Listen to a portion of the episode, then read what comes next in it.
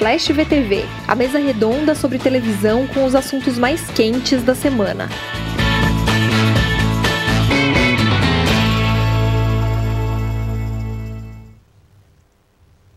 Olá, eu sou a Débora Miranda, está começando mais um Splash VTV. Comigo aqui os sempre queridos Aline Ramos. Olá, estou de volta. Soy salva, saudável, maravilhosa. Chico Barney. Satisfação.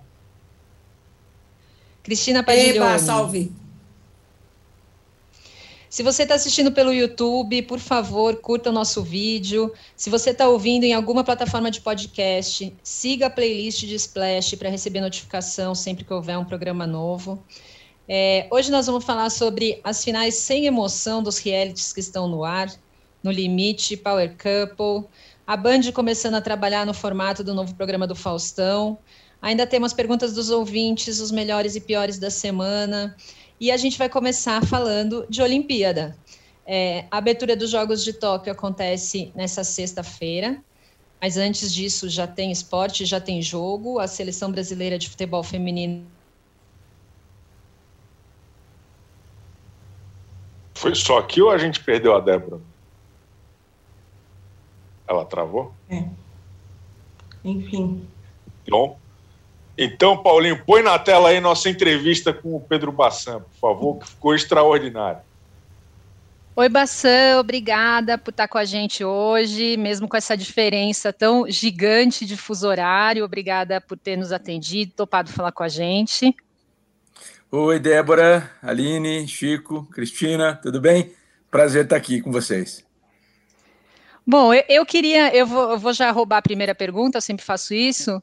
Eu queria já começar perguntando para você, obviamente, um pouco mais sobre a sua chegada no Japão, como foi. A gente ouviu muito falar dos protocolos, né? Eu queria saber agora que você já está aí, que você já passou por tudo isso, tempo de quarentena. Queria que você contasse um pouco é, o que, que você teve que fazer quando você chegou, é, quais estão sendo os protocolos, as dificuldades, as coisas que te surpreenderam nesse processo todo?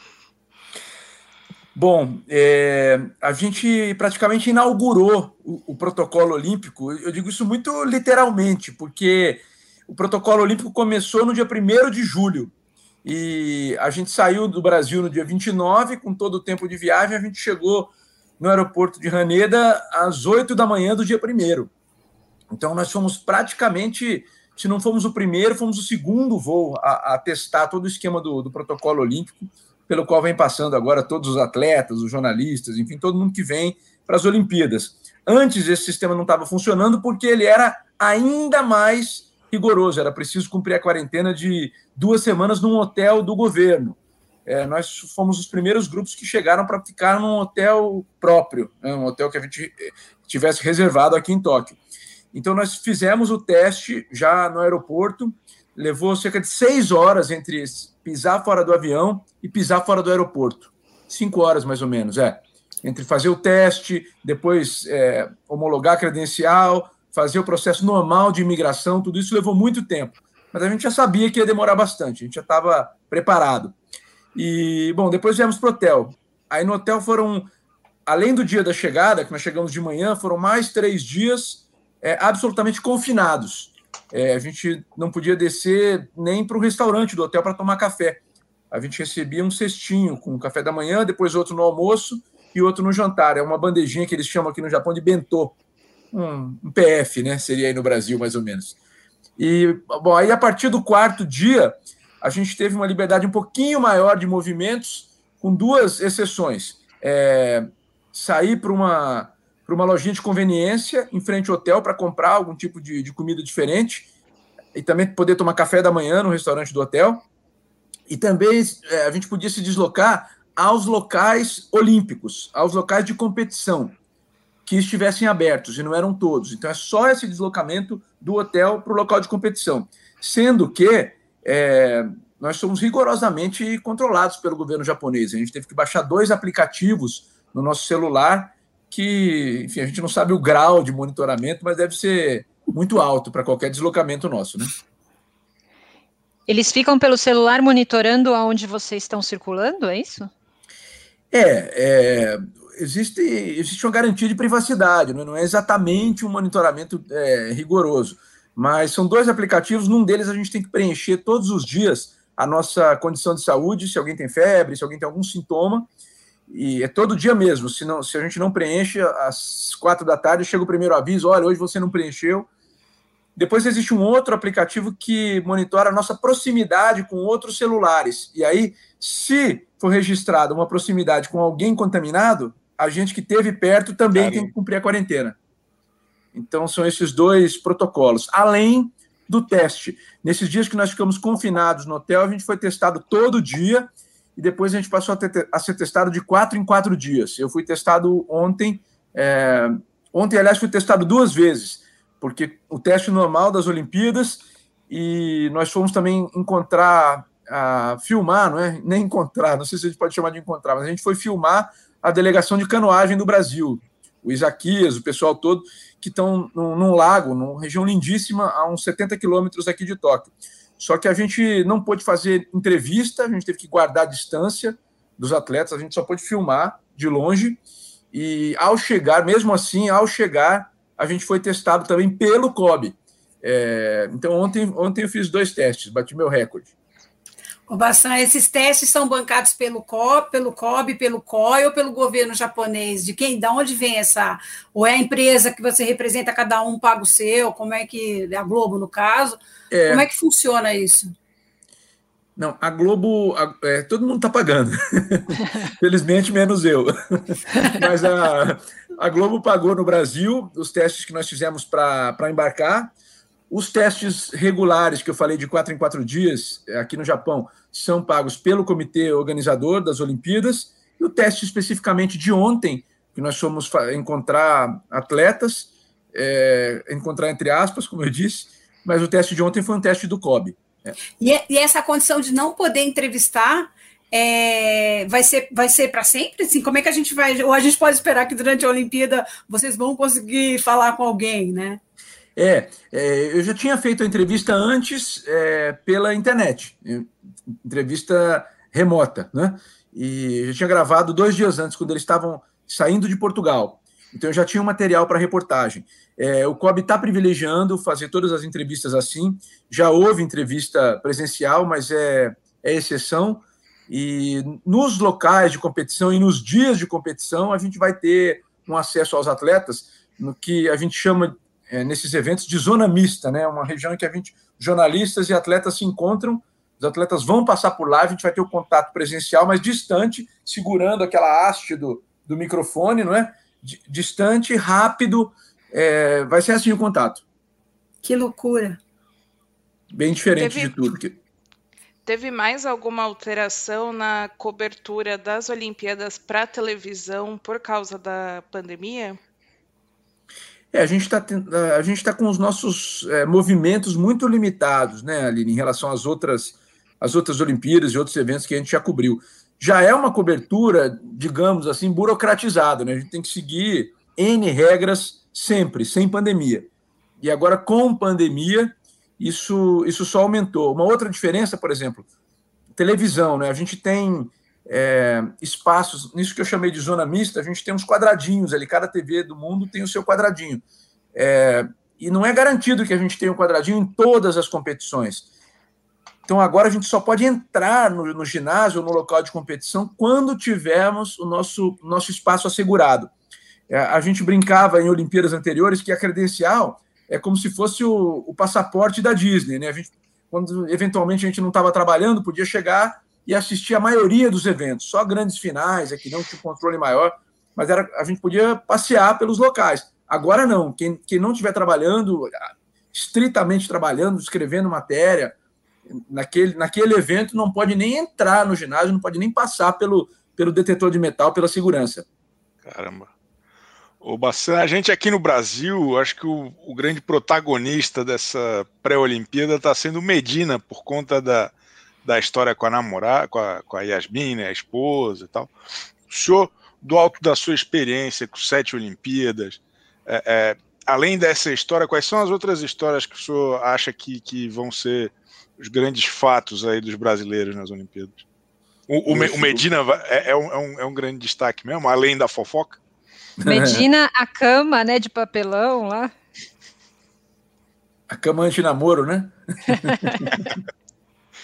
é, mas essa história, só, só um parênteses, Chico, antes do. Primeiro, primeiro obrigado pelo senhor, né? Não precisa, tá, tá dispensado. Apesar de eu ser o decano da, da equipe da Globo aqui, é, eu tá dispensado do senhor.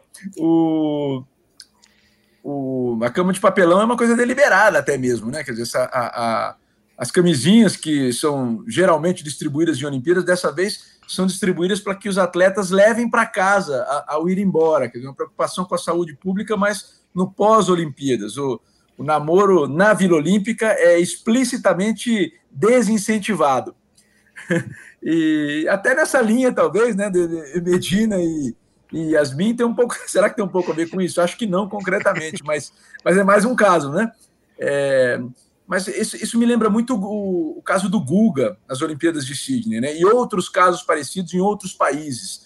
Claramente, as Olimpíadas têm uma, uma relação conflituosa com as, com as grandes estrelas do, do esporte. Né? Eu fico imaginando se houvesse Fórmula 1 nas Olimpíadas, porque são, são atletas que são tratados como celebridades, que que tem salário de, de, de celebridade, né? E, e, e, às vezes o protocolo olímpico é muito rigoroso.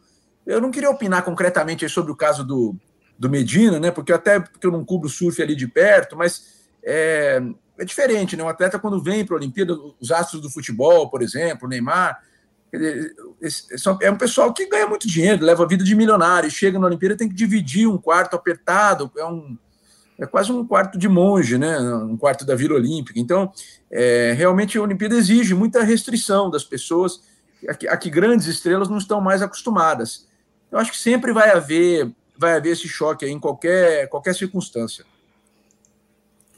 Bassan, e o fuso horário, né? Que vai ser um, um desafio extra nessa, dessa, como foi a Copa, né? Da, da é, é, a gente teve uma Copa também que passou por isso, mas assim, qual vai ser? A Olimpíada é uma coisa que já é um pouco mais difundida, porque são várias modalidades e tal, e tem essa, esse enfrentamento do horário da madrugada.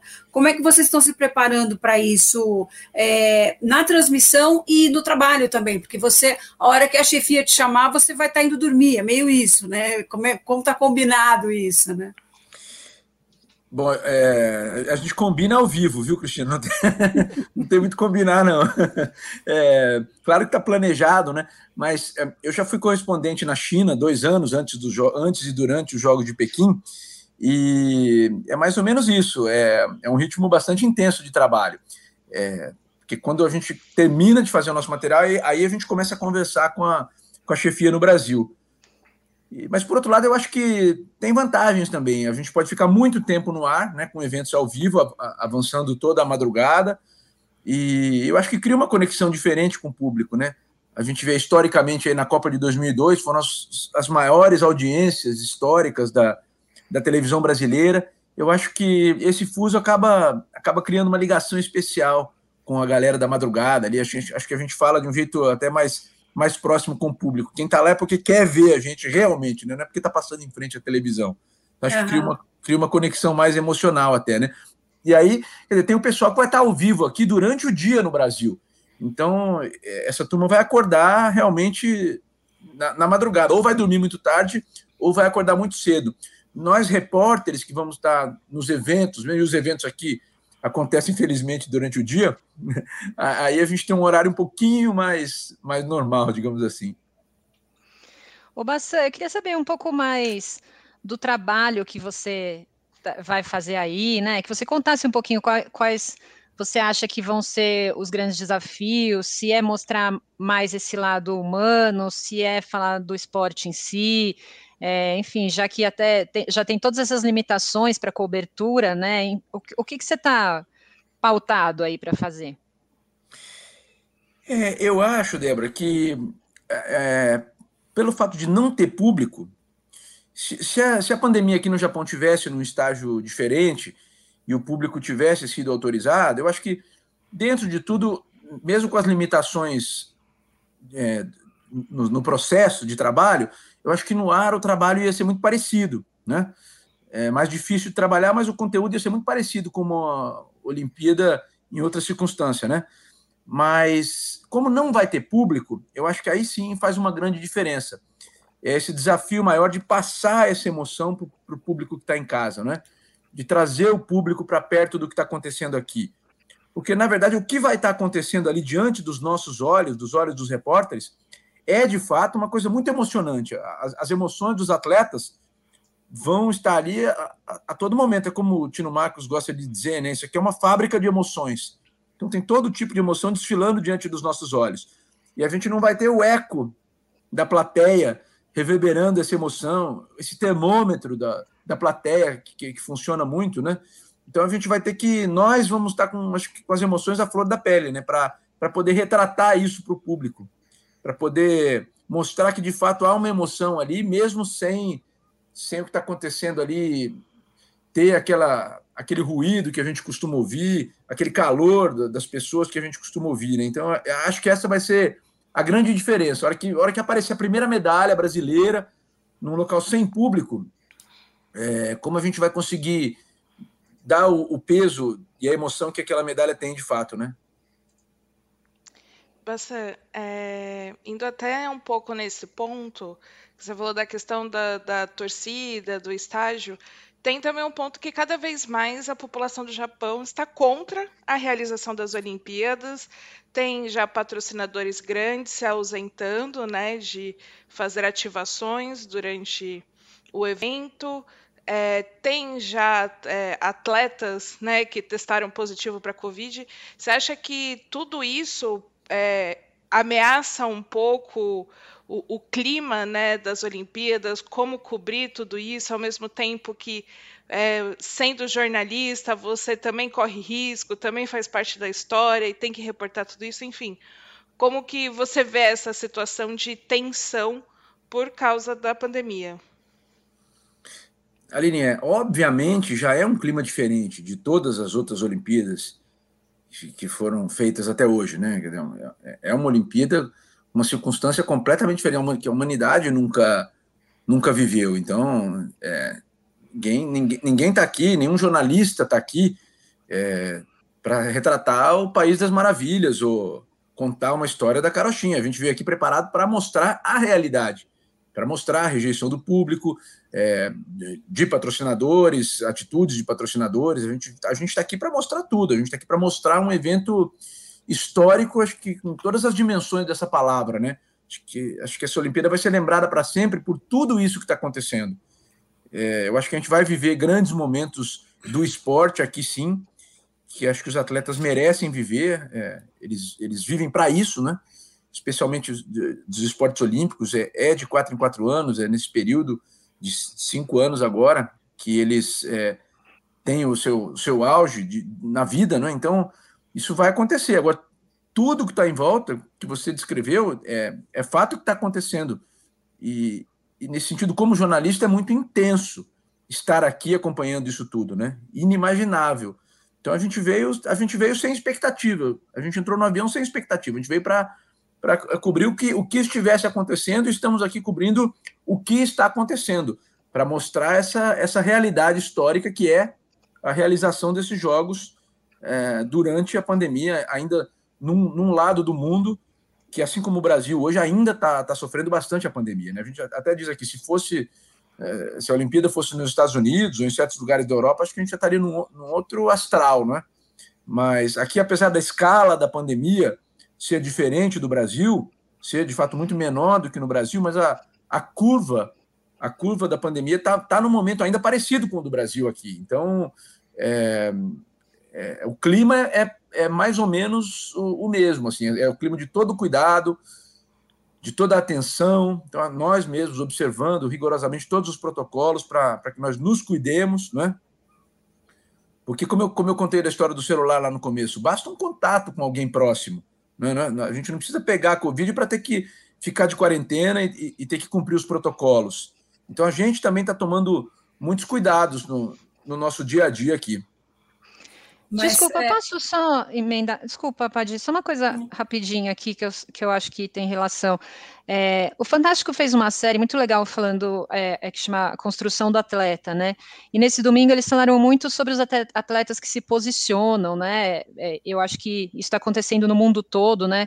Tanto por questões raciais, por questões políticas e também por questões da pandemia. Você acha que também tudo isso que você falou de público, patrocinadores, questões que a Aline levantou, é, você acha que vai ter também, a gente vai ver, especialmente nessa Olimpíada, mais atletas se posicionando? Como, como que você vê?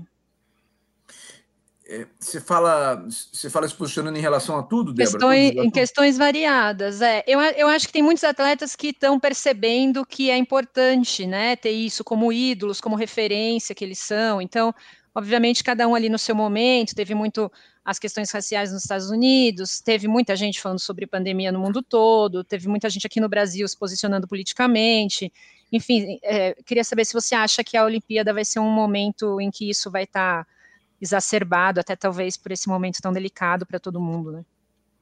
Ah, eu acho que sem dúvida, Débora, sem dúvida. O, o próprio COI já relaxou, digamos, os protocolos quanto a, a manifestações de atletas, né? Porque, claro que eu, eu, eu, imagino que os protocolos antigos que proibiam estritamente qualquer manifestação estavam completamente ultrapassados, né? Então, é, é, incabível isso, porque aí o atleta não se manifesta ali e vai no instante seguinte na rede social e se manifesta. Acho que no, no tempo de hoje, em que cada um tem o seu canal ali na sua, na sua rede para se manifestar, esse tipo de proibição está completamente ultrapassado. Acho que nunca foi, nunca foi legítimo proibir a, a expressão de alguém, né? Então ainda tem certas limitações, como no pódio, por exemplo, mas acho que até essas limitações vão acabar ficando ultrapassadas.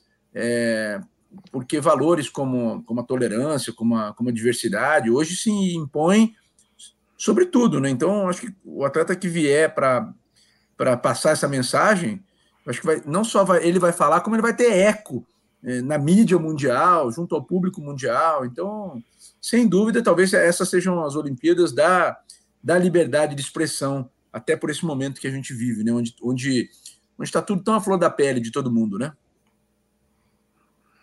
Muito interessante. Eu estava ouvindo você falar sobre, é, enfim, todo esse protocolo que existe no Japão, é, com, essa, com esse rigor de aplicativo, de não poder fazer entrevista presencial, ele está um pouco distante da, das coberturas que a gente tem visto de esporte no Brasil e em relação à presença de público também, que vira e mexe né? De repente o estádio é aberto para 30, aparecem 300 pessoas, daqui na, na, na Copa América, é, em outros eventos e tal. Você acha que o brasileiro assistindo esse cuidado todo que há no Japão, onde a gente sempre acha que as coisas são mais adiantadas do que no Brasil, isso pode servir como uma propaganda para as pessoas notarem que a pandemia não acabou, porque aqui as coisas já estão se relaxando bastante.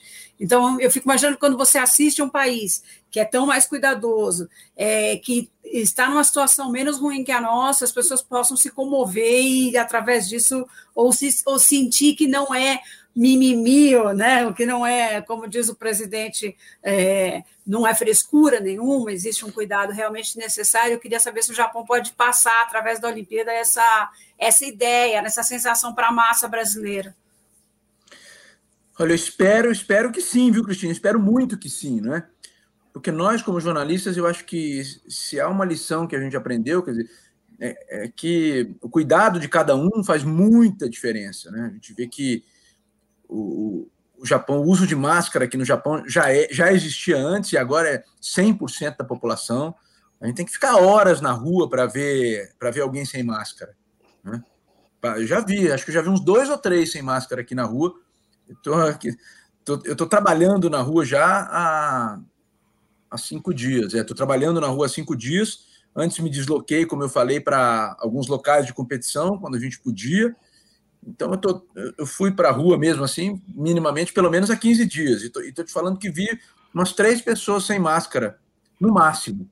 E aí a gente vê que a escala da pandemia sendo tão diferente nos países, mesmo com a vacinação ainda mais lenta aqui no Japão, né, que esse é um motivo pelo qual as autoridades japonesas são muito criticadas, mas tirando essa questão da vacinação, o cuidado aqui é, é extremo com, com todas as coisas, com aglomeração, com, com máscara, então a gente, a gente sente que isso de fato faz a diferença. E eu espero que a gente consiga passar essa mensagem, né? Que se a escala da pandemia é diferente aqui, esse cuidado da população, esse cuidado que cada um tem com si mesmo e com o outro, é, faz, faz totalmente a diferença. Né? A gente tem aqui é, em Tóquio, hoje, já, já é motivo de um alarme muito grande, a gente tem 900 casos de Covid por dia, e no Brasil 900 mortes, ou seja, olha só a diferença de, de escala, né? E aqui esses 900 casos já disparam o alarme no nível máximo. Então, acho que essa lição é que tem que ficar assim. Espero que fique. Muito bom. A gente falou bastante dos temores e, e de tudo que está de extraordinário nessas Olimpíadas, mas qual, qual é a, os fatores de empolgação nessa cobertura? É, quais são as histórias que vocês estão mais de olho? Quais são as grandes apostas? É, é o que, onde que está o, para onde está o radar ligado aí? Acho que eu acho que a empolgação é o esporte, né? Para quem gosta de esporte, como eu, Aí, ontem, como eu falei, eu, eu, a gente foi nesse local aqui perto de Tóquio, onde está a equipe da canoagem, o Isaquias e o Jack, e cheguei lá, era um lago, um lago maravilhoso no meio das montanhas, e foi o local onde a canoagem foi disputada nas Olimpíadas de 64, em Tóquio. E, então, os blocos de, de partida ainda estão lá, instalados no meio do lago, quer dizer, a gente ter esse contato com esse local histórico, para mim já, já é muito, muito empolgante, né? Então, eu acho que ver os atletas é, finalmente se exibindo, se mostrando diante de nós, eu acho que é, é a grande atração. Né? É, é, o esporte acontecendo, é o alto desempenho acontecendo na, na, nossa frente, nessa variedade, todos os dias, com tanta, com tanta intensidade. Então, eu, é, eu acho que é isso. É, é, é emoção de novo de ver os povos se encontrando, mesmo com todas essas dificuldades. Tem um, tem um, um senso de de vitória, sim, né? apesar de tudo, com todos esses protocolos, com tudo que está acontecendo cercado de, de, de, todos esses cuidados, é, a gente vê as pessoas é, ainda se encontrando. É, é, é parece que tem uma mensagem, né? A humanidade, a humanidade se esforçando para fazer algo acontecer, sem negacionismo, né? muito pelo contrário, é um, um confirmacionismo da gravidade da pandemia. Esses cuidados estão aqui para mostrar isso, que é preciso ter esses cuidados todos e mesmo assim com esse desafio, é, todo mundo tentando ainda se encontrar dentro do possível. E qual é a sua aposta de ouro? Ah, Aline, são várias, né? Já falei do Isaquias ontem, é porque a gente está mais ou menos dividido aqui por esporte, e eu vou ficar com a canoagem. Então, estou acompanhando bem de perto o pessoal lá e estou muito confiante. Os tempos do Isaquias no, no cronômetro né, são muito bons. Então, é, assim, se a gente imaginar que ele que ele estivesse correndo numa raia sem os adversários do lado, ele seria o mais rápido, né? Então, independente dos adversários, ele está muito bem. E, e tem o Medina, claro que a gente falou aqui. Eu, sinceramente, não acho que tudo que aconteceu, até aproveitando para falar o que o Chico tinha perguntado lá atrás, eu não acho que isso afete o desempenho esportivo, não. Eu acho que o cara vem para cá e quer ganhar. Já veio até aqui, pô, uma viagem longa dessa. E, e o nosso skate também, né? principalmente as, as modalidades novas ajudaram bastante o Brasil, né? Ajudaram bastante. Esse é um recorte interessante, né, Débora? Porque o Brasil, infelizmente, o que, o que aliás acontece com quase todos os países que são sede das Olimpíadas, o Brasil é, caiu em termos de revelação de novos talentos, né? Mas de, de cinco anos para cá. Mas pode ser que a gente ganhe mais medalhas, porque os novos esportes que entraram é, favoreceram bastante o Brasil. Então, temos que aproveitar essa onda, esse cálculo aí milimétrico da, das medalhas. É, tu costuma ir bem no bolão da, da, da, Globo, não? Péssimo. Sou péssimo, Chico. Sou péssimo. É, eu queria perguntar, eu entrevistei a Mayra Aguiar, do judô, ela está indo para a quarta Olimpíada, né? Ela falou que a primeira vez que ela participou, ela era muito nova, ela só queria que aquilo acabasse e tal. E aí, com o tempo, ela aprendeu a, a curtir o processo, né? E ela falou que a, a, ela acha que dificilmente agora ela vai ser surpreendida novamente. Você, na sua sétima Olimpíada, você acha que você ainda pode ser surpreendido novamente? Ah, jornalista adora surpresa, né? a surpresa não vale. Não, mas de fato é, gera uma certa tranquilidade mesmo, né? De, de já, já, ter estado outras vezes nesse tipo de evento. É, um pouco menos ansioso, talvez, mas quando, quando começa, se o coração não bate mais forte ali, se a gente não fica um pouquinho nervoso ainda na hora do, do vivo, na entrada ao vivo, é porque a gente não gosta do nosso trabalho, né? Eu acho que esse, esse mínimo nervosismo é um, é um sinal de respeito, né? Essa acelerada no coração é sinal de respeito pelo microfone, sinal de respeito pela, pela profissão que a gente exerce. Tem que ter um certo nervosismo, sim.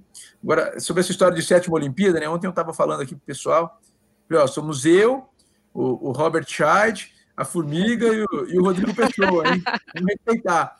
Aí todo mundo falou, tá bom, vamos, então vamos comparar sua barriguinha com a desses atletas. Muito bom. Teve algum perrengue já, Bassan? Alguma coisa muito assim que aconteceu em alguma dessas, dessas Olimpíadas? Ah, sempre tem perrengue, né? É... Mas assim, alguma, alguma coisa além do, do, do, do, tradicional ali, do dia a dia? Pegar o ônibus errado, tô, sair, sair no evento errado, né? chegar atrasado para a medalha. É, sempre tem, estou tentando lembrar aqui, alguma, tô, cronologicamente estou passando aqui pela memória. Ah, eu peguei em, em, Atlanta, que foi a minha primeira, acho que foi o, o, o recorde de ônibus errados, né? Que estava bem bagunçada. Eu peguei uma bomba explodindo lá no Parque Olímpico, eu estava tava ali perto, né? Acho que, acho que esse foi, foi o maior perrengue que eu passei, e, e tá bom, né? Uma bomba explodindo, acho que já tá, já tá bom de perrengue, né? Acho que sim. Vocês, vocês fizeram um cursinho de japonês antes de ir? Como é que ficou essa? Tem um glossário de palavras que eu vou precisar, frases que eu vou ter que falar? Como é que está essa comunicação é, com o idioma local? Ah, cada um está se esforçando, né? É, eu não cheguei a estudar japonês, não. Eu, antes da Copa de 2018, eu estudei um pouco de russo, porque eu sou neto de russo, já falava um pouquinho. Aí tentei aprender também. Chinês eu estudei lá atrás, é, mas japonês é só no, no, contato aqui com o pessoal mesmo. Tem, tem os, os, mais acelerados aqui, tem os outros que demoram um pouquinho mais. Mas para trabalhar, cada equipe tem, tem o seu tradutor. Então, o, tra o trabalho está garantido. Os perrengues são só na hora da, da comida mesmo. Já pegou alguma coisa errada no cardápio que você achou que era alguma coisa e era outra, não? É, Cris, eu sou, eu sou famoso aqui por, por ser o mais dedicado aqui na, na culinária. Eu e o, e o, meu amigo Guilherme Pereira, a gente é pesquisador de pratos exóticos, esquisitos e, e malucos. Eu, eu gosto de tudo. Eu vou provando tudo. Eu, eu vou por ordem assim de é, é, ordem alfabética não dá, porque está tudo escrito em japonês, né? Mas eu vou pela ordem que está na prateleira, vou escolhendo cada dia um produto diferente é, para experimentar, enfim. Aí tem uma, tem uma soja, uma soja curtida aqui, né? Para não dizer quase podre, né? Que eles comem aqui, que é chama natô. Eu adoro natô. É, tem uns bolinhos de arroz com natô no meio, assim. Aí eu falo para os brasileiros que moram aqui há 20 anos, já falo, pô, eu adoro natô. Os caras falam, natô? Caramba, você come. É, é, eu, eu gosto de tudo, eu, eu me aventuro bastante, eu raramente, raramente quebro a cara. Bom, então é isso. Bassan, muito, muito obrigada de novo. Muito obrigada por ter conversado com a gente. Enfim, boa sorte aí e que venham muitas surpresas, né? Acho que é isso, como você falou, que todo jornalista espera. Valeu, gente. Obrigado pelo papo, viu? Muito bom. Obrigada a você, Bassan. Valeu, Bassan. Valeu. Obrigada. Valeu. Abraço. Tchau. Aê, voltei. Depois de uma, uma queda livre, vertiginosa, acho que estou novamente aqui online. É, bom, incrível a entrevista do Bassan, né? A gente gostou muito, a gente conversou com ele ontem à noite por causa do fuso horário lá do Japão, enfim, que essa hora era inviável, lá de madrugada. É, e a gente fez uma enquete também na, na, na, rede social do Splash, no Instagram. Você está animado com a transmissão dos Jogos Olímpicos? 60% sim, um alívio na TV, 40% não, nada a ver. Bom, eu amo esporte, eu estou muito animada. Obviamente, é, a gente sempre fica com esse sentimento meio chato, né, de ter pandemia, enfim, todos os cuidados, tenho ainda um, tanto receio com tudo, né? Competições sem torcida. Mas eu, eu confesso que eu estou animada para assistir. Acho que vai ser uma cobertura grande, extensa, é, em horários um pouco pitorescos, mas eu acho que vai ser muito legal. Vocês estão animados? Vocês vão acompanhar? Vai maratonar? Quem, quem quer falar? O áudio, Chico. Amanhã às 5, desculpa amanhã às 5 da manhã já tem Galvão Bueno. Então as coisas não param de melhorar, eu estou pronto. tem futebol eu... feminino amanhã, estreia contra a China. Padita muda também. A, a gente tira o áudio, daí a gente se esquece. Desculpa. A, acordar com o Galvão deve ser ótimo, né? Já pilha o dia, assim. Mas eu não, não, eu, eu, não é que eu esteja desanimada, mas eu não tenho a menor chance de, de maratonar a madrugada, porque o dia pede o meu expediente sem perdão. Então, eu vou, não, vou viver dos compactos aqui, do Twitter, que vai me informando que vale a pena, mas conto com a curadoria do, dos, dos twitteiros para ver o que, vai, o que vale a pena mesmo. Não dá para ficar de madrugada acordada, não. É, o esquema na minha cabeça está muito fazer o, a agenda do que eu quero acompanhar, mas não, não tudo, assim, impossível. Ainda mais no frio. Com parcimônia, Sim. né? Só no, no despertador ali. É. No despertador e, claro, nos recortes do Twitter. Mas é isso. Se a galera empolgar demais em algo que eu não estava prevendo, eu vou entrar na onda. Com certeza. Porque eu acho que o bom, o bom desses eventos é o senso de você estar acompanhando em conjunto, é. todo mundo com, comentando, meme, piada. Acho que esse é o, o que vale ainda mais todo mundo na sua casinha e de madrugada. Semana que vem o Splash VTV vai ser uma da manhã. A gente vai entrar no fuso horário do Japão. É. Bom, gente, acho que é isso. Vamos então mudar de canal? Oi, eu sou o Edgar Piccoli e trago boas notícias. Isso, Trago Boas Notícias é um podcast original Spotify produzido pelo UOL para você se informar e relaxar. As histórias que eu conto aqui são de Ecoa, a plataforma do UOL por um mundo melhor. De segunda a sexta-feira, às seis da tarde, tem um novo episódio grátis no Spotify e no UOL. Dá também para baixar e ouvir offline, quando você quiser.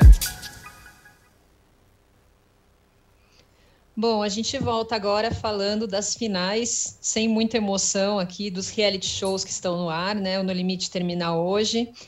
É, ainda tem, acho que, seis participantes, se eu não me engano. É, quatro vão ser eliminados numa prova já gravada, e aí os dois finalistas vão disputar ao vivo a preferência do público. E no fim da semana chega ao fim também a DR do Power Couple, que acabou perdendo alguns personagens preciosos ali no meio do caminho, né? Acho que para a mecânica do jogo. Deixou a gente um pouco desempolgado nessa fase final. É, eu quero ouvir vocês. também vou lançar aqui a pergunta do Clebson Neves. Ele mandou para a gente: mesmo sem estrear, a ilha já pode ser considerada mais sucesso do que o No Limite? É, vão além, né? A gente ainda está falando de Big Brother, a gente já está falando de A Ilha, mas a gente não quer mais falar desses que estão chegando ao fim hoje, é isso? Olha, a ilha pelo menos já gerou um divórcio antes mesmo de começar. Eu acho que isso nunca tinha acontecido antes, né? Já demonstra potencial, né, Aline? É, o, o, que ao mesmo tempo me deixa com medo da gente estar tá aproveitando tudo que vai render antes do que vai vir depois, porque o No Limite, já entrando né, no, no outro reality aí meio capenga, é, o No Limite, ele parece que rendeu muito também do lado de fora, quando o pessoal saiu e começou as fofocas, as tretas e por aí vai. E parece que o programa, assim, é mordo. A gente tem que acompanhar o programa para só entender o burburinho das tretas que rola que rolaram depois. Então, esse é o, o medo, né? Mas a expectativa continua alta para a ilha justamente porque o Lucas Self disse que a Fazenda não foi nada perto do que foi a ilha. E olha que ele esteve envolvido em brigas na Fazenda. Então, você está falando isso, eu vou confiar. Vou confiar aí nessa propaganda. É, é, o, é o que a gente tem, então a gente tem que acreditar. Ele, agora... ele me falou, só, só pegando o gancho do Lucas Self, ele me falou que a ilha é tão barra pesada que dessa vez ele está entre os bonzinhos, não entre os... para ver o nível, para ver o nível. Então, puxado, né? E aí o, o, Power Couple é muito assim. Acho que também algo que fez o Power Couple parecer desanimador foi justamente a chegada de um reality como a Ilha com tanto burburinho. É isso, o Power Couple é um, um reality de casal, mas quem está gerando a fofoca de casal é a ilha. E, e aí você fica meio assim, ah, já deu, acaba logo. E não vai ser aquela coisa de, putz, eu vou ficar um tempo sem e vou sentir falta. Porque eu lembro que no final do BBB eu tava um pouco no, numa vibe, já deu, já deu tudo que tinha que dar, acaba logo, não aguento mais. Mas tinha aquela sensação de, ah, a gente vai ficar um tempo sem nada. Agora a Record não deu tempo, assim, para você ficar com saudades de reality show. Alguém, Padi, quer, quer opinar? Acho que vou me abster. Eu só acho que o, o No Limite, o No Limite criou muita expectativa, né? Porque foi o resgate de um programa é, que não era produzido há quanto tempo? Dez anos, nove anos, não lembro mais. E aí, é, com ex-BBBs, então deu todo aquele charme, né? É um, era uma espécie de, de novo, uma espécie de fazenda, porque eram subcelebridades, né? E você ficou, a gente ficou esperando um pouco por isso. Aí teve primeiro a eu para mim foi uma frustração, né? Até porque fui eu que noticiei também o, a, a não vinda do Marcos Mion para esse programa. Mas depois que o, o André entrou em cena, eu achei que realmente fazia muito mais sentido ter o Mion ali do que ele. É, então tudo foi uma frustração é, desde o começo, assim, para mim. E, como disse o Chico, não, não vou usar agora uma, uma, uma observação dele, vou roubar aqui. Como disse o Chico, assim, a Juliette trouxe um nível de expectativa tão alto com aquele BBB que tudo que veio depois foi um pouco na ressaca, né? Tudo era muito menos, então ficou tudo lá, tá, meio um ataque de bobeira diante desses realities que não aconteceram de forma muito esperada. Os casais mais interessantes do Power Cup acabaram saindo e a gente ficou nisso. Essa semana termina também o Mestre do Sabor, que não é um reality, mas é uma espécie de talent show, né? Como a gente não é um, uma não é um não é um perrengue, mas é, de alguma forma é, é, uma corrida, né? Uma competição ali é, que está também dentro desse gênero. Acaba essa semana. É, eu, eu acho o MasterChef muito mais é, interessante do que o, o Mestre, mas eu gosto de cozinhar, gosto do mestre também, mas o, o Masterchef me leva mais para a cozinha. O, o, o, mestre é muito elaborado, não me dá não, não me encoraja a fazer qualquer coisa. Eu olho aqui e falo, não sou capaz. Então, para mim é muito distante também, é tem, um, tem uma certa frieza nesse sentido e acaba também essa semana, né? Porque aí a Globo abre a grade para a Olimpíada e a Record abre a dela para a ilha. Então, tudo, tudo, estamos fechando um, um ciclo essa semana. E é, eu acho negócio... que tem Desculpa, pode, pode falar. Pode Não, falar. pode falar. Pode, pode falar que eu já ia depois emendar com o próximo assunto. Pode ir. Não, é, é, que eu acho que as emissoras precisam se ligar que tem uma avenida entre maio e setembro de baixa repercussão, de ninguém estar tá interessado nesses programas que estão no ar, não é de hoje. Power Couple, mesmo com o Gugu Liberato, lá que é, até com temporadas um pouco mais divertidas, é, não era um, um sucesso de audiência. É, é, a mesma coisa, acho que esses outros programas. O próprio No Limite, não à toa, ficou 12 anos fora do ar. É, então, acho que tem aí uma necessidade, e aí por isso louvo a iniciativa da Record, de pensar em coisa diferente mesmo, testar e, e aproveitar esse buraco da programação entre o BBB e a Fazenda, que são, acho que, os programas mais bem resolvidos é, principalmente na repercussão de internet. É, eu acho que tem a ver um pouco com isso também que a Aline falou, da expectativa que a gente cria, né? Eu acho que talvez o nosso erro com relação ao No Limite tenha sido criar tanta expectativa, né? A gente tinha ali um, um saudosismo, a gente ficou achando que ah, ia voltar um momento que foi marcante, enfim, dos realities. A gente achou que ia ser bom, que absurdo. É, então. Hoje, olhando para trás, também penso como foi Pô, isso. Esperança no Brasil de 2021, que escândalo, não pode. Pois é. Então, acho que talvez a nossa decepção e a nossa frustração tenha mais a ver com isso do que, enfim, com os programas em si, né? Mas vamos ver, a ilha é um formato novo, acho que tem potencial, a gente gosta da Sabrina, vamos ver se, se tem bastante agito ali, né? Pelo menos a promessa é grande. É, eu queria já emendar aqui, Padi, porque também tem muita expectativa já, já nesse, nesse, nessa seara das expectativas com relação à volta do Faustão, né? E a Band começou a, pôr as asinhas de fora ali, se movimentar oficialmente agora para o programa. Quais as novidades nesse campo? É porque a Band não tinha se pronunciado ainda oficialmente, né? Então, quando anunciou semana passada a contratação da Júlia Gama, Miss Brasil, que foi vice-Miss Universo, para o programa do Faustão, a gente falou, finalmente, Bandeirantes admitindo que vai ter programa do Faustão. Porque quando, é, lá no começo do ano, quando, é, quando primeiro se anunciou o último ano do Faustão, se anunciou não, né? Saiu no, no Flávio Rico e no Daniel Castro, né? A Globo não se manifestou. Aí a Globo se manifestou. Muito bem. Aí também Daniel Castro e Flávio Rico falaram da ida do Faustão para a Band. A Band disse que adoraria e tal, mas tudo no futuro do pretérito. Uh, aí soubemos que a Band fechou o contrato, mas a Band não assumiu nem Faustão. Então ficou aquele negócio que estava, mas né, parecia a saída do Mion da Record também, que foi noticiado pelo Rico, mas a Record até hoje não, não falou sobre essa saída, não tem um comunicado, não tem nada, né? Então ficou um negócio de assim, a imprensa, né, os sites, a rede social dando conta do que as emissoras não estão não, não admitem. E a contratação da Júlia é primeiro, o primeiro indício de que sim, tem um negócio em andamento ali. É, e acho que pela. Ela falou que vai trabalhar na produção, que está aprendendo muito. Ela chegou aí no júri da Dança dos Famosos dois domingos antes, né, na verdade, no penúltimo domingo do Faustão, no ar. É, ela chegou a, a estar presente na, no júri da dança e ela falou, como ela já tinha falado no Altas Horas, que os planos dela eram de atriz, ela fez alguma coisa lá na China, parece e tal, e ela queria trabalhar no Brasil, blá, blá, blá. Mas aí, de repente, agora ela está na produção do Faustão, dizendo que está trabalhando no campo de criação, no backstage. E, né, a gente tem quase certeza que isso vai virar logo para frente das câmeras. Acho que ela está fazendo só uma espécie de estágio para assumir alguma coisa ali diante das câmeras, sabendo do que está falando. Então, nada melhor do que a pessoa participar da criação disso.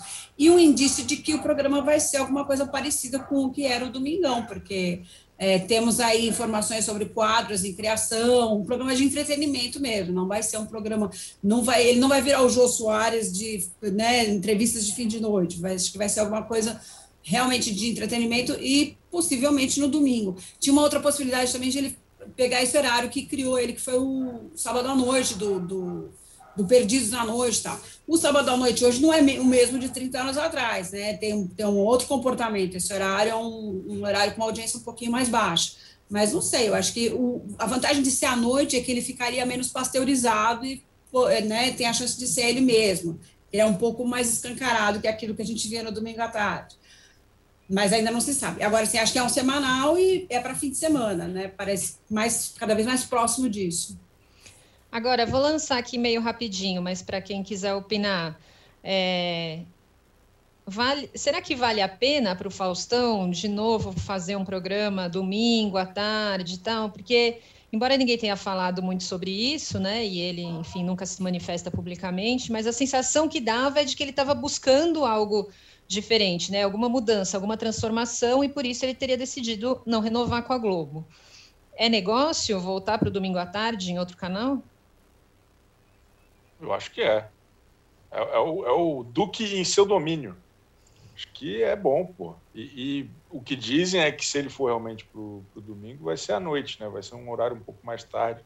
Que acho que era uma das brigas com a Globo, da Globo querer colocar o futebol mais tarde e antecipar o programa dele. E ele agora, na verdade, entraria ali mais na hora do Fantástico na Band, o que eu acho uma ótima ideia. Boa. Bom, então tá, nosso tempo tá já acabando. Vamos para os melhores e piores da semana. Começando pelo melhores. Aline. Meu melhor vai para o episódio extra do caso Evandro, chamado Consequências, que teve algumas entrevistas inéditas, é, como a do Oswaldo Marceneiro, que era um dos, um dos acusados, né?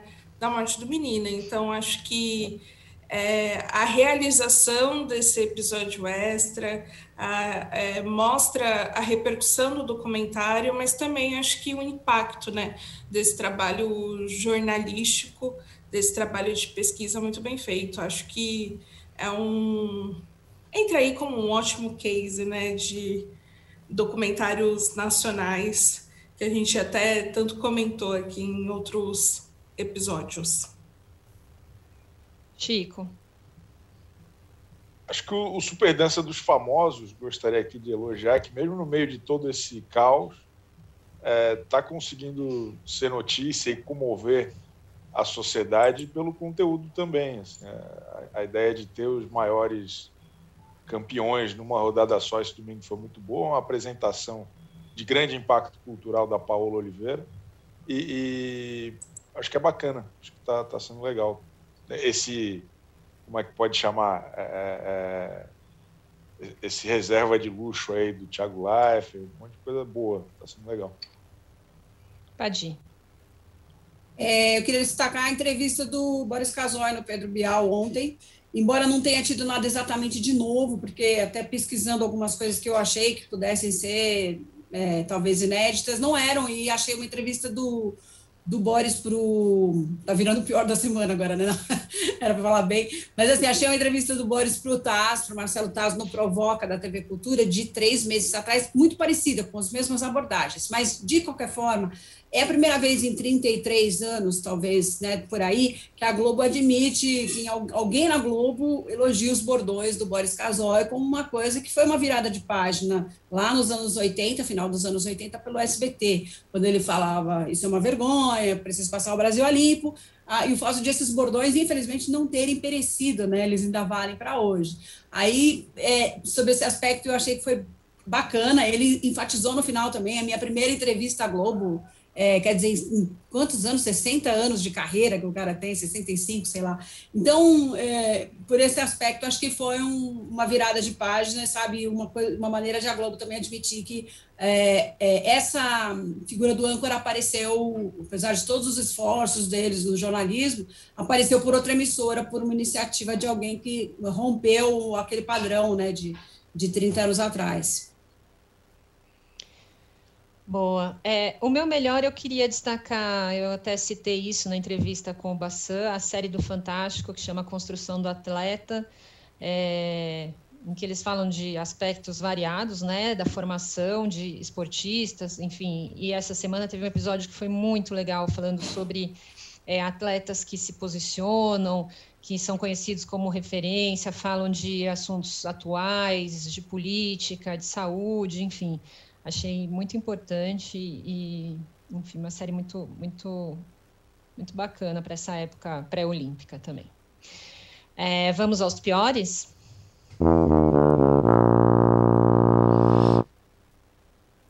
Aline.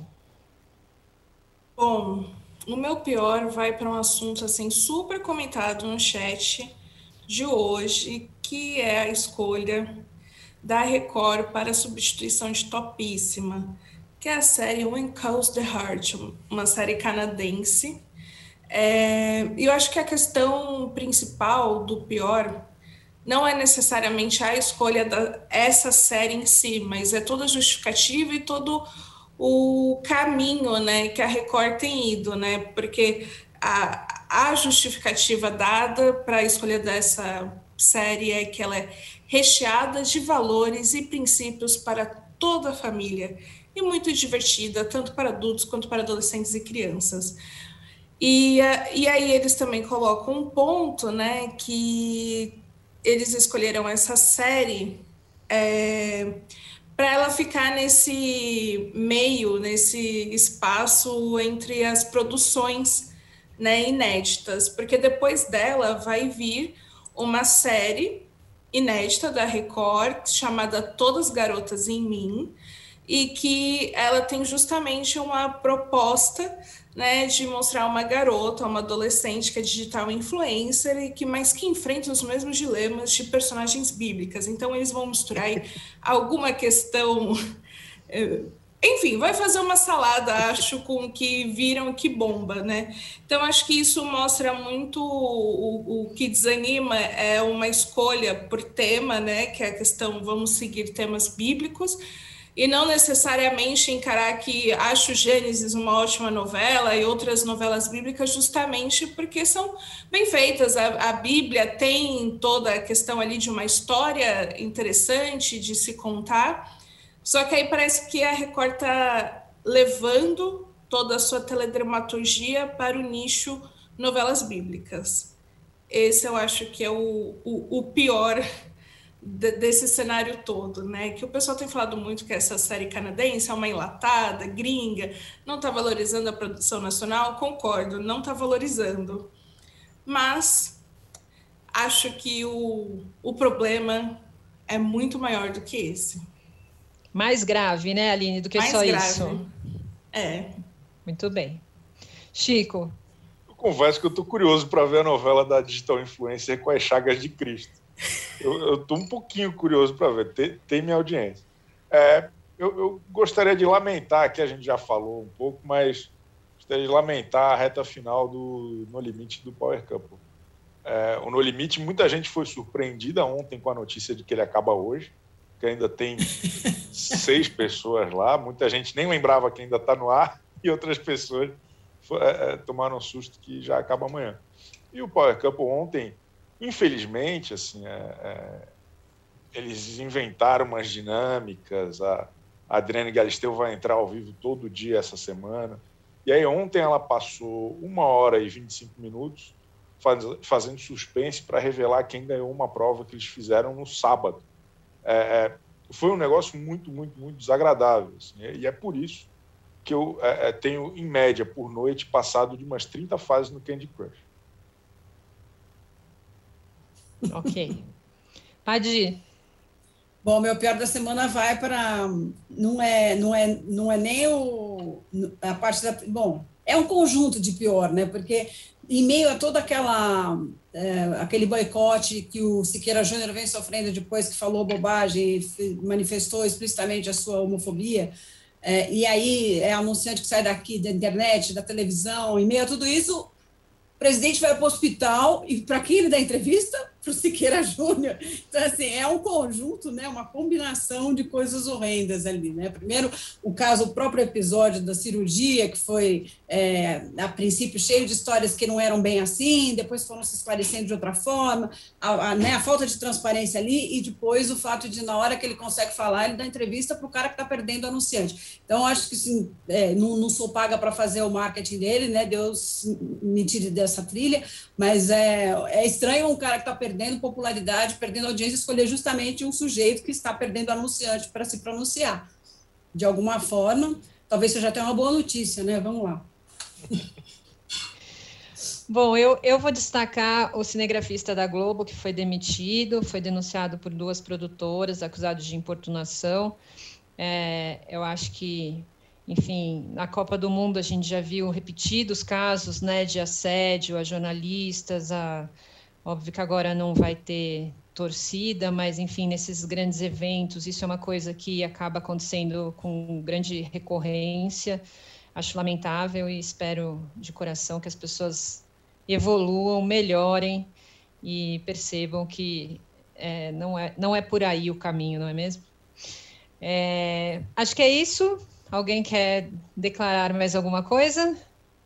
Queria só citar para a Aline que essa abertura da Record, essa, essa, esse interesse da Record no teor bíblico, né, topíssima, foi quase que um, uma exceção, porque eles vinham já nessa toada de evitar, aí teve escrava-mãe, não sei o quê, mas talvez agora eles tenham retomado esse 100% bíblico para abrir espaço para Regina Duarte, né, que se manifestou essa semana no sentido de, de que seria uma experiência incrível fazer novela na Record. Então a gente está contando com isso. Topíssima 2 vem aí. Eu queria ver a Regina Duarte. Mais expectativas dois. sendo criadas agora em tempo real. É. Sim. Então tá, gente. É isso. Até semana que vem. Beijos. Tchau. Beijos, boas. Tchauzinho. Tchau. Splash VTV é transmitido ao vivo às terças-feiras, à uma da tarde. Produção de Laura Capanema e Lígia Nogueira. Distribuição de conteúdo de Bruna Brasil e Sara Oliveira. Operação de ao vivo de Paulo Camilo. Artes de Daniel Neri, Pedro Souza e Santiago Lopes. Coordenação de operações de Danilo Esperandio e Fabrício Venâncio. Coordenação do podcast de Juliana Carpanese e Mariana Soldi. O projeto também conta com Antônio Morel, gerente geral de Move, e Murilo Garavello, diretor de conteúdo UOL.